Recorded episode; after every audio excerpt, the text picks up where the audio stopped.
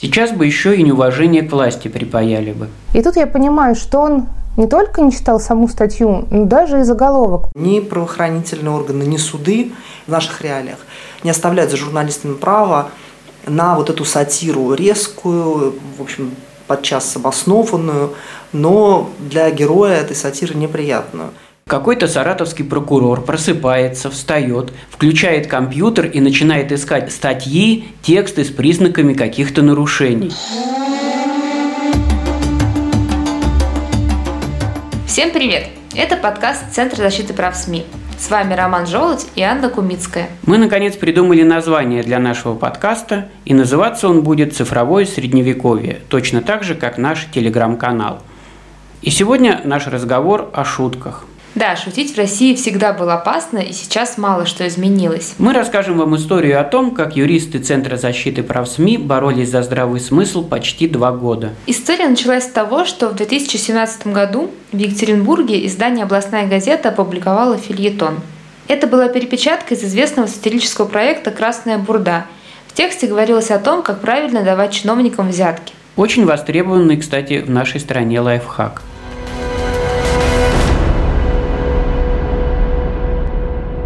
Из запрещенной статьи. Я вам три с половиной миллиона раз сказал, это невозможно. Очень жаль. Очень жаль, что не могу вам помочь. Очень жаль. Хотя мог бы, но не могу. Или могу, как вы считаете? Чертовски интересное у вас дело, чертовски. Просто руки чешутся вам помочь, особенно правая. К чему бы это? Нет, если детский садик меньше десяти этажей, я даже проект смотреть не буду.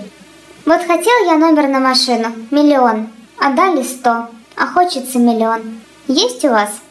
Я вот вчера по грибы ходил, искал ленд Крузди, а попадаются одни апеллята.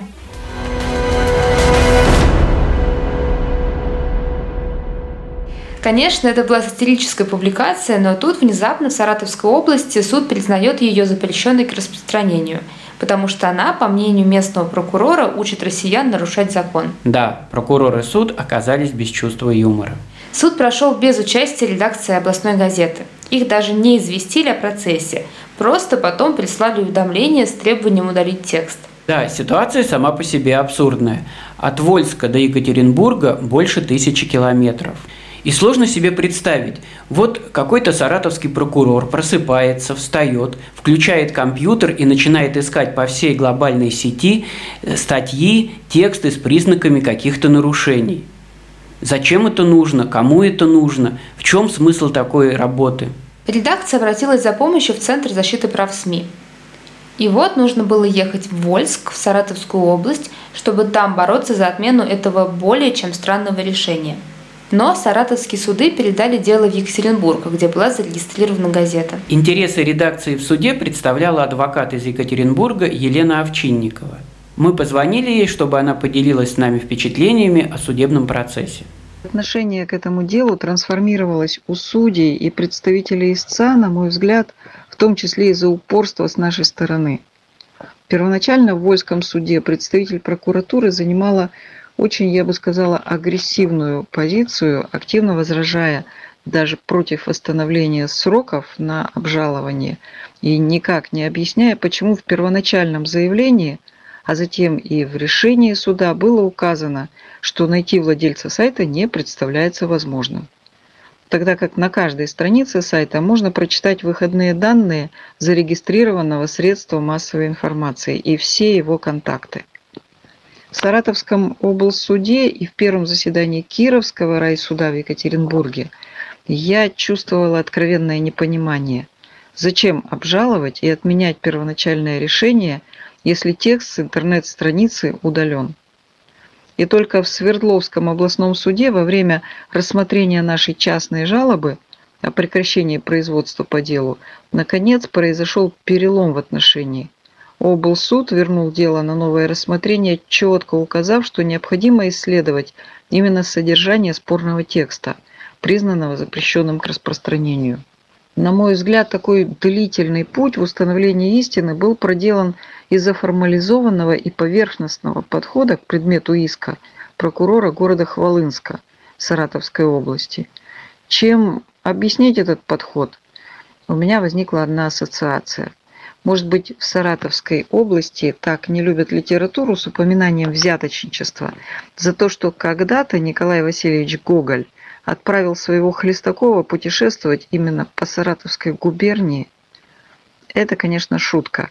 Но ведь известно, что в каждой шутке есть только доля шутки.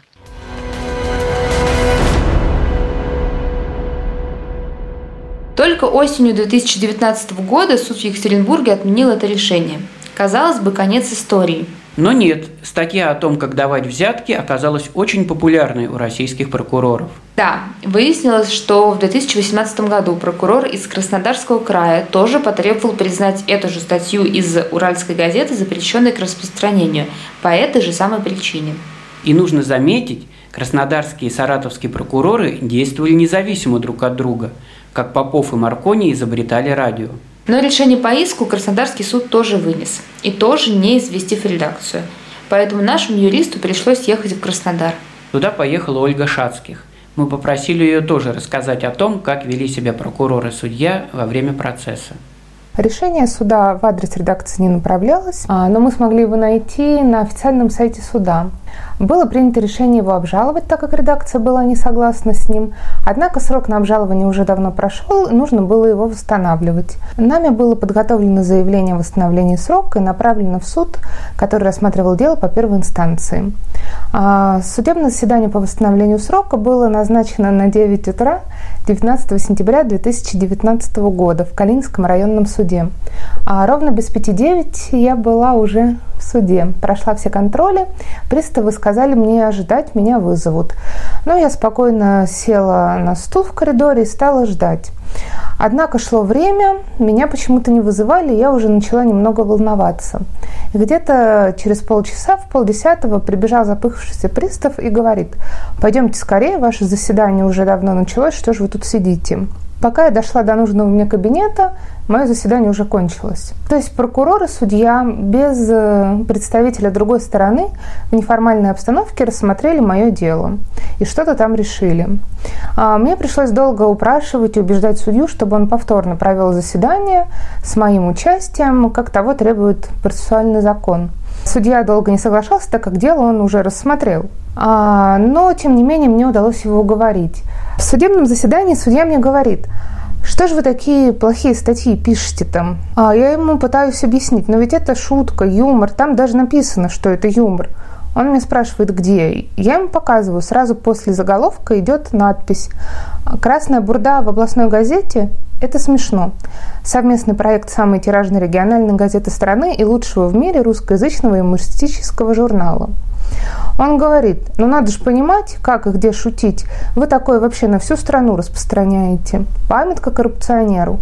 И тут я понимаю, что он не только не читал саму статью, но даже и заголовок, потому что в том деле рассматривалось несколько публикаций, размещенных в разных изданиях, с аналогичным текстом, но с разными заголовками. И памятка коррупционеру даже был не наш заголовок, это был заголовок совершенно в другом издании. То есть очевидно, что нашу статью он вообще не читал. А прокурор все это время строго хранил молчание. А я тогда подумала, что, наверное, придется в судебном заседании по существу читать всю статью вслух, иначе никто с ней даже и не ознакомится. А заседание по существу по рассмотрению нашей апелляционной жалобы состоялось аж 5 декабря в Краснодарском краевом суде. А, честно говоря, я тогда надеялась, что все решится в одно заседание, потому что у нас уже было вступившее в силу решение суда в Екатеринбурге, где суд подробно проанализировал эту публикацию и вынес решение о том, что она не нарушает закон том деле даже было проведено лингвистическое исследование, которое показало, что никакой инструкции подачи взяток в тексте нет, что это действительно юмористическая заметка. Однако судьи не были настроены рассматривать дело, они хотели видеть э, того, именно того прокурора, который обращался в суд с заявлением о признании информации запрещенной. Никакой другой прокурор их почему-то не устраивал. А, и заседание было отложено. Но в том судебном заседании выяснилось, что в материалах дела вообще нет текста заметки. А есть только скриншот с заглавием, с началом статьи, но всей статьи в полном объеме нет. И получается, что не суд первой инстанции, вынося решение о этой статьи запрещенной, ее не читал. Не судьи апелляционной инстанции тоже ее не читали, хотя они также не приминули меня упрекнуть в том, что мы пишем такие, пишем, печатаем такие плохие статьи.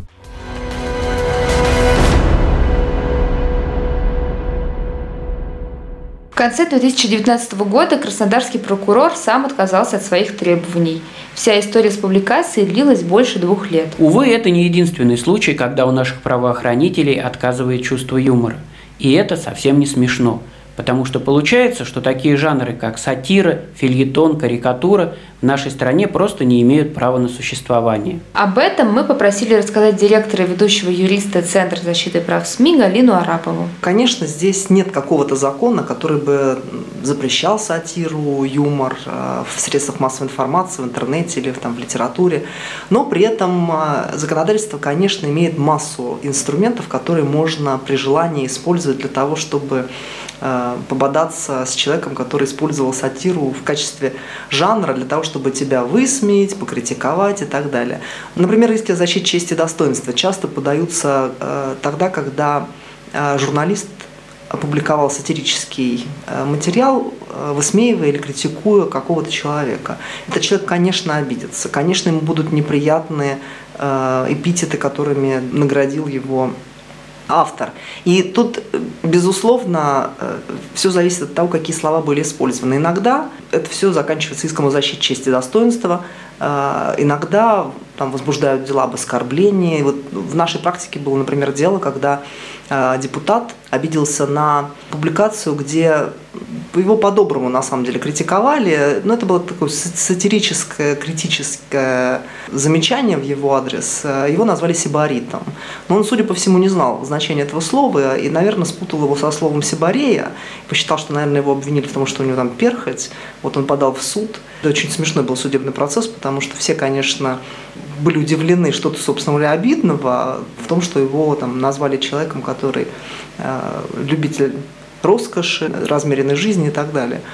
Э, или, например, если это оскорбление, то есть если когда используются какие-то такие слова, когда да, это в сатирическом контексте, но слова могут посчитать э, обидными для себя вот, героя публикации. Э, это могут быть э, и административные дела об оскорблении, если человек, которого э, таким образом покритиковали, является представителем власти, то это могут быть уголовные дела.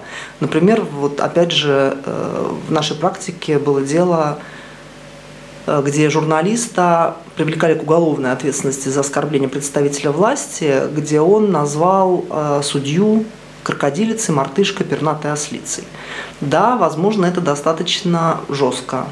А, да, это было, безусловно, в критическом контексте.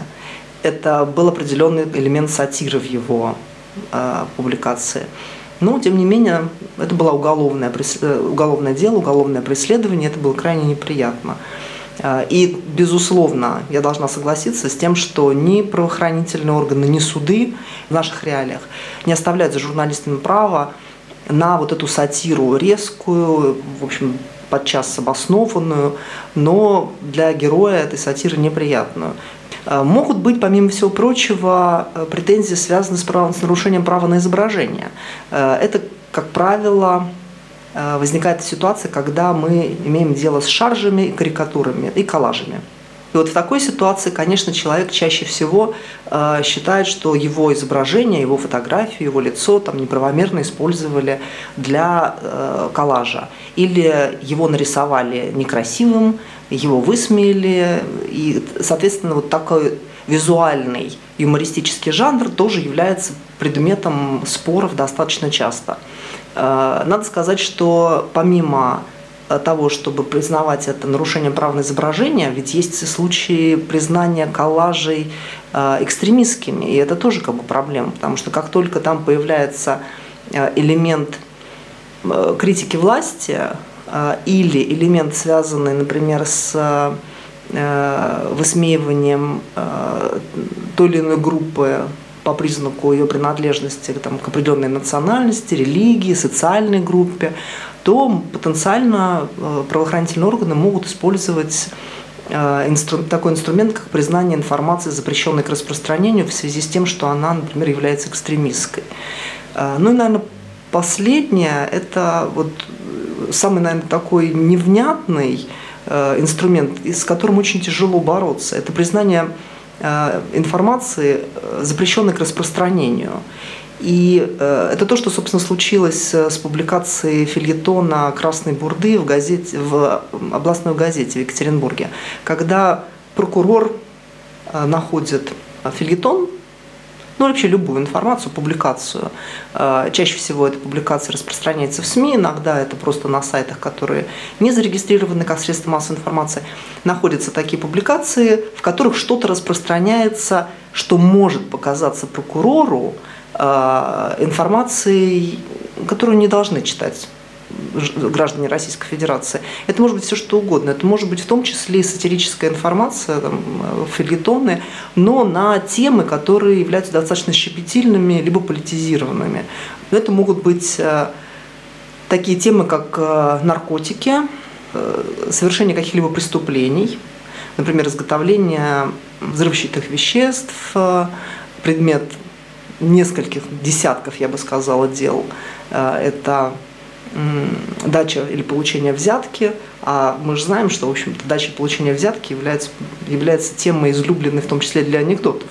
Э, мы, конечно, всегда ссылаемся в том числе и на практику Европейского суда. И этот международный э, суд, он как раз рассматривал не, не одно дело, в том числе и российские дела были среди дел, связанных с сатирой, когда необходимо было э, национальным судам, национальным правоприменителям объяснить, что журналистика – это не только про аналити аналитику данных и не только про там, репортажи о серьезных э, вопросах.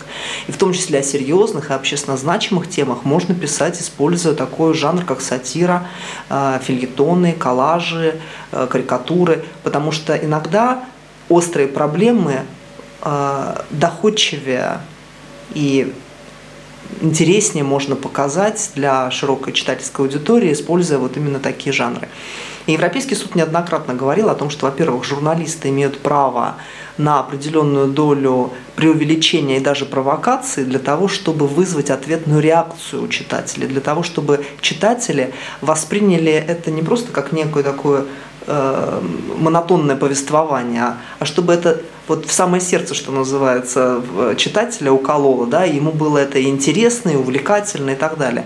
А, и поэтому в этой ситуации Европейский суд однозначно высказывал свою позицию в защиту журналистов, что сатира и юмор являются неотъемлемой частью журналистских э, приемов, которые они используют, которые они имеют право сами выбирать. Никто не может навязать журналисту использовать тот или иной жанр, тот или иной стиль, и форма подачи Э, информация защищается точно так же, как и ее содержание. И в практике Европейского суда было несколько дел, я могу только привести э, просто для примера пару, пару из них. Одно дело российское, э, журналисты Гребнева и Алисимчик из Владивостокской газеты «Арсеньевские вести» они подали э, в Европейский суд жалобу в связи с тем, что обе они были привлечены к уголовной ответственности по двум статьям Уголовного кодекса за клевету и за оскорбление. Вот мы опять видим, да, что как бы дефамационные нормы, но в Уголовном кодексе были применены э, к сатирической публикации. Это был фильетон. Э, фильетон был посвящен эм, критике прокуратуры в связи с ее с отсутствием ее реакции на нарушения, выявленные во время выборов вот 2004-2005 года. В этом фильетоне там не было каких-то реальных персонажей, дело происходило в неком уездном городе М, и основной, э, основной героиней публикации была э, директор э, агентства «Интим-услуг» Василенко. В качестве иллюстрации к фильетону был размещен коллаж, где была фигура женщины, обернутой однодолларовой купюрой, а, а лицо было прокурора Приморского края на тот момент Валерия Василенко. И вот здесь вот игра как бы между фамилией, игра слов, да, фамилия Василенко и э, персонаж этого филитона Василенко, э, плюс лицо в коллаже прокурора, он посчитал, что его обвинили в том, что он проститутка, причем дешевая. Вот он обиделся, возбудили два вот этих, ну, уголовное дело по двум статьям. И обе журналистки, они были, одна из них является главным редактором газеты, другая учредителем. Они обе были привлечены к уголовной ответственности за этот фильетон, за этот коллаж. Эм, Европейский суд встал на их защиту, говоря о том, что, в общем-то, это, безусловно, чрезмерная реакция государства, что журналисты имеют право высказывать критику по общественно значимым вопросам, и в том числе имеют право использовать э, э, жанр фильетона и использовать коллажи, э, критикуя власть, представителей, в том числе правоохранительных органов, за такого рода вот бездействие, по сути дела, в ситуации, когда очевидно есть общественный интерес в том, чтобы выборы были честными, прозрачными и так далее. Тут, наверное, важно отметить, чтобы не сложилось впечатление, что Европейский суд защищает просто любые высказывания, какими бы жесткими, критическими и даже оскорбительными они не были. Нужно сказать, что Европейский суд, конечно, говорит о том, что э, используя жесткую лексику, оскорбительную подчас, э, автор так или иначе должен отдавать себе отчет, что такая критика должна быть соразмерна ну, тому, важности той темы, которую он поднимает. То есть можно критиковать, можно использовать э, сатирические приемы, можно использовать оскорбительные даже какие-то слова, но они не должны быть направлены исключительно в каче... Э, на унижение человека, это не должна быть личный, личная нападка, какой-то персональный выпад, это все-таки должна быть критика, встроенная в какой-то конструктив, э, основанная на фактах, э, и этот уровень этой экспрессии, в том числе сатирической да, экспрессии, он должен, в общем, соответствовать тому, э, той, той доли возмущения или там, той причине, которая вызвала вот эту критику или этот сатирический прием, использованный в отношении человека, когда можно ожидать, что он обидится. То есть так или иначе, как бы не, не, не каждый оскорбительный выпад, не каждый сатирический такой высмеивающий прием э, будет однозначно Европейским судом защищаться. Все-таки нужно следить за тем, чтобы это было соразмерно, уровень критики, уровень используемой экспрессии был бы соразмерен э, той теме, которая поднимается, ее значимости и важности для общества. То есть это должна быть какая-то общественно значимая проблема, а не просто э, целью было бы уколоть человека просто для того, чтобы делать ему больно.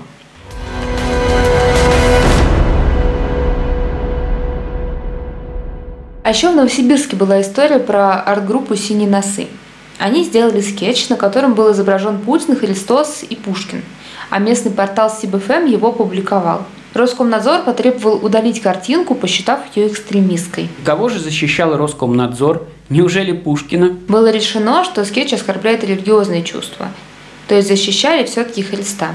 Юристы нашего центра попытались оспаривать предупреждение Роскомнадзора в судах, но безрезультатно. Сейчас бы еще и неуважение к власти припаяли бы. Мне вот что интересно. Был у нас такой император Николай I – Просвещенные современники считали его солдафоном, тупицей, необразованным человеком. Но этому солдафону хватило ума не обидеться на Гоголя, который высмеял его в пьесе «Ревизор». Более того, когда Гоголь бедствовал в Италии, когда ему не на что было купить еды, Николай I распорядился посылать ему деньги за границу. Да, это были другие времена. А нам остается не терять чувство юмора самим. Смейтесь чаще, даже если вы прокурор. На этом мы с вами прощаемся. Над выпуском работали Анна Кумицкая, Александра Таранова и Роман Желудь. Центр защиты прав СМИ. Читайте нас на сайте MMDC.ru, подписывайтесь на Фейсбуке и смотрите наши видео на YouTube. Наш проект во Вконтакте «Правила выживания в сети». Канал в Телеграме «Цифровое Средневековье». Центр защиты прав СМИ включен Минюстом России в реестр некоммерческих организаций, выполняющих функции иностранного агента. Мы считаем это решение незаконным и добиваемся его отмены.